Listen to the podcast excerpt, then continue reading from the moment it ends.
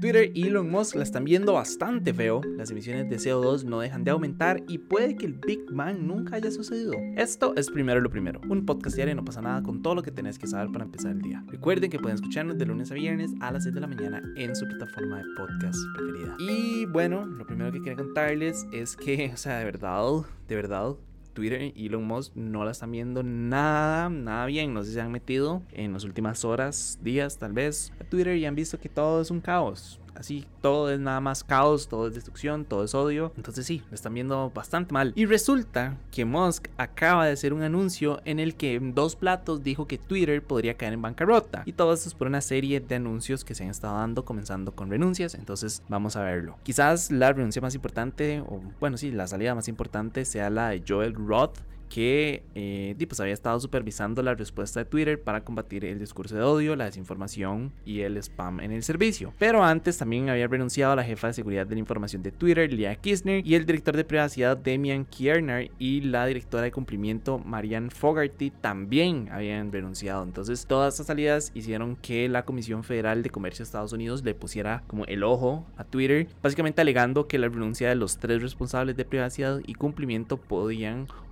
他们。Potencialmente a Twitter en riesgo de violar las órdenes regulatorias. De hecho, ellos emitieron un comunicado en el que se lee, y aquí voy a citarlo, ningún director general o empresa está por encima de la ley y las empresas deben seguir nuestros decretos de consentimiento. Nuestra orden de consentimiento revisada nos da nuevas herramientas para garantizar el cumplimiento y estamos preparados para utilizarlas. De hecho, por ahí vi que el abogado de Elon Musk ya había salido y había como a decir que ellos van a seguir cumpliendo con las normas, que van a mantener un diálogo constructivo, etcétera, etcétera, pero, pero sí, nada, en realidad todas y todos estos anuncios, ¿verdad? Las denuncias y que ahora tengan a la federación, eh, perdón, a la comisión encima, eh, hicieron que pues, Musk tuviera como su primera reunión con empleados de Twitter y lo que les advirtió es que la empresa pues, podría perder miles de millones de dólares el próximo año e incluso pues, obviamente dejó abierta la posibilidad, la posibilidad de que la plataforma cayera en bancarrota. De hecho, antes de esta reunión, él, pues, él envió como su primer correo electrónico a toda la empresa y en, y en él estaba diciendo, sea, en el, correo se leía como que Twitter pues, no podría sobrevivir a la próxima recesión económica si no consigue aumentar los ingresos por suscripciones para compensar la caída de ingresos por publicidad. Eh, y es que no sé si sabían, pero Twitter tiene una deuda de 13 mil millones de dólares luego del acuerdo y de hecho se enfrenta a pagos de intereses por un total de cerca de 1.200 millones de dólares en los próximos 12 meses. Y bueno, obviamente todos estos cobros superan el flujo de caja, que creo que el más reciente era finales de junio y era algo así como 1.100 millones de dólares. O sea, literalmente tenían que agarrar todo el flujo de caja y ponerlo.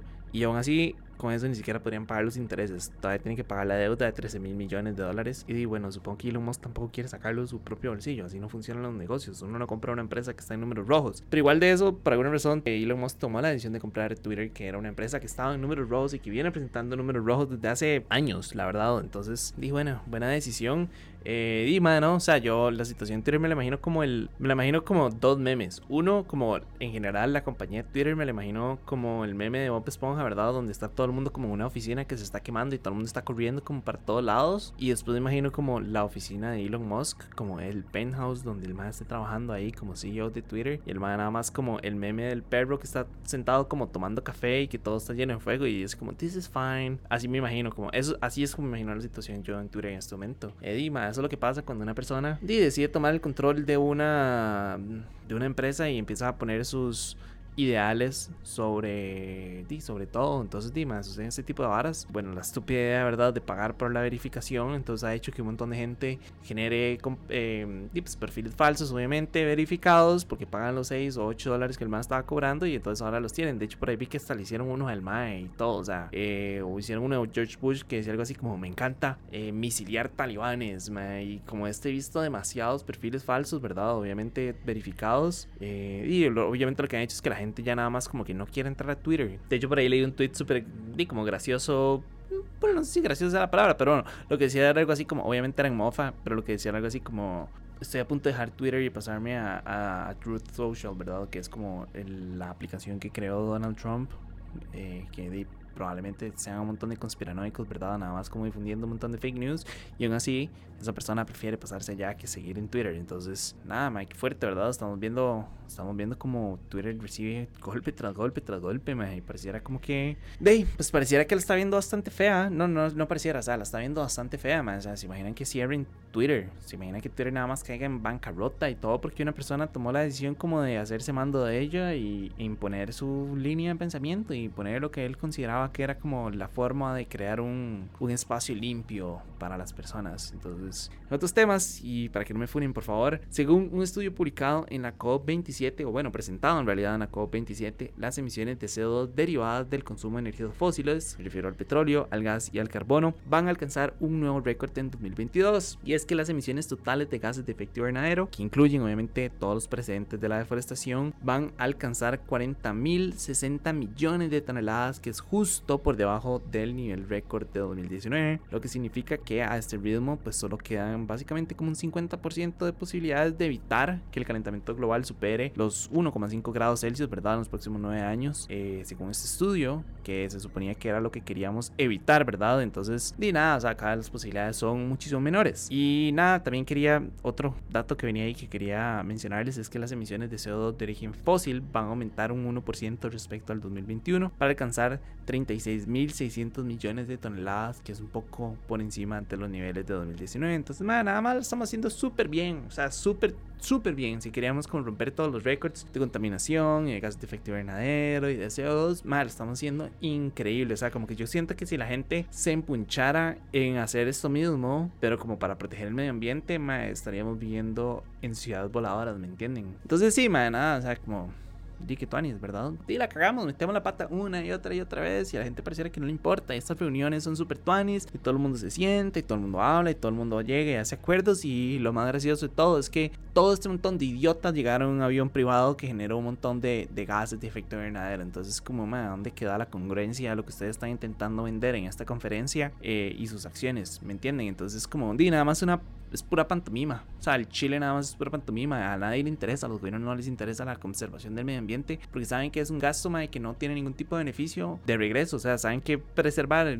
un bosque no les va a dar nada, a diferencia de permitirle a, no sé, una compañía talar todo un bosque y poder vender esa madera. Entonces, me nada más como desalentador. Sorry por arruinarles su lunes, pero nada más como desalentador. Yo al Chile ya nada más le perdí la fe a la humanidad y, y no, nada más. Es que aquí llegamos como humanidad. Que tuanis, qué dicha. Me alegra, me alegra montones. Ah, Dios mío, ya, perdón, me, fui demasiado right, como demasiado negativo. Entonces, pasemos al tema, que es el último. Vale, eso no lo que era el, siguiente tema. El punto es que un equipo internacional de astrofísicos afirmó que existe una señal clara e inequívoca en el cosmos que podría eliminar la teoría de la expansión exponencial del espacio en el universo primitivo. Yo sé que no acaban de entender nada de lo que les acabo de decir, pero básicamente lo que quiere decir es que nuestra comprensión de los orígenes del universo y podrían necesitar un par de actualizaciones. Según ellos, el universo pudo haber comenzado con un gran rebote y no con un Big Bang. O sea, tal vez para explicarles como la manera más simple que se me ocurre, el cosmos, el universo, el todo, pudo haber nacido luego de una fase de, de cosmológica anterior, o sea, un rebote, y no el resultado de que el espacio-tiempo se haya inflado exponencialmente hasta generar el Big Bang y crear como toda la existencia. Yo sé que es un tema como súper complejo, en realidad obviamente es un estudio súper técnico, ni siquiera yo lo entiendo como completamente.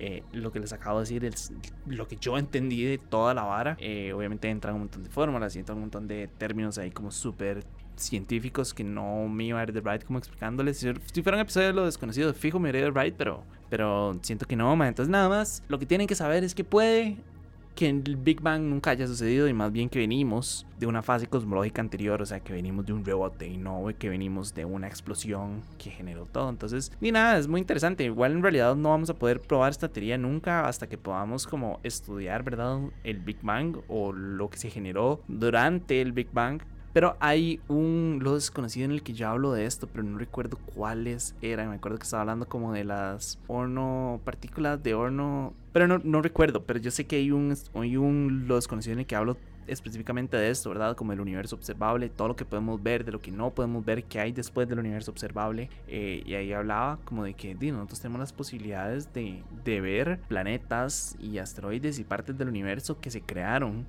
100 millones de años después del, no sé, no recuerdo si eran como 100 millones, pero, pero sí, o sea, que es como una cantidad de tiempo muy mínima que se crearon después del Big Bang. O sea, yo sé que 100 millones suena como mucho, pero si lo hablamos en términos astrofísicos, en realidad es, es, una porción muy pequeña de tiempo. Entonces, o sea, eventualmente vamos a tener la tecnología que nos va a permitir estudiar como lo, lo más cercano al Big Bang posible. Entonces, hasta que ya logremos comprobar o podremos llegar a estudiar esas, esas partículas, esos planetas, esas partes del universo, y pues hasta ese momento vamos a poder comprobar si realmente el Big Bang sucedió, si fue un gran rebote o si fue Dios. Madre, no tenemos la menor idea, ¿saben?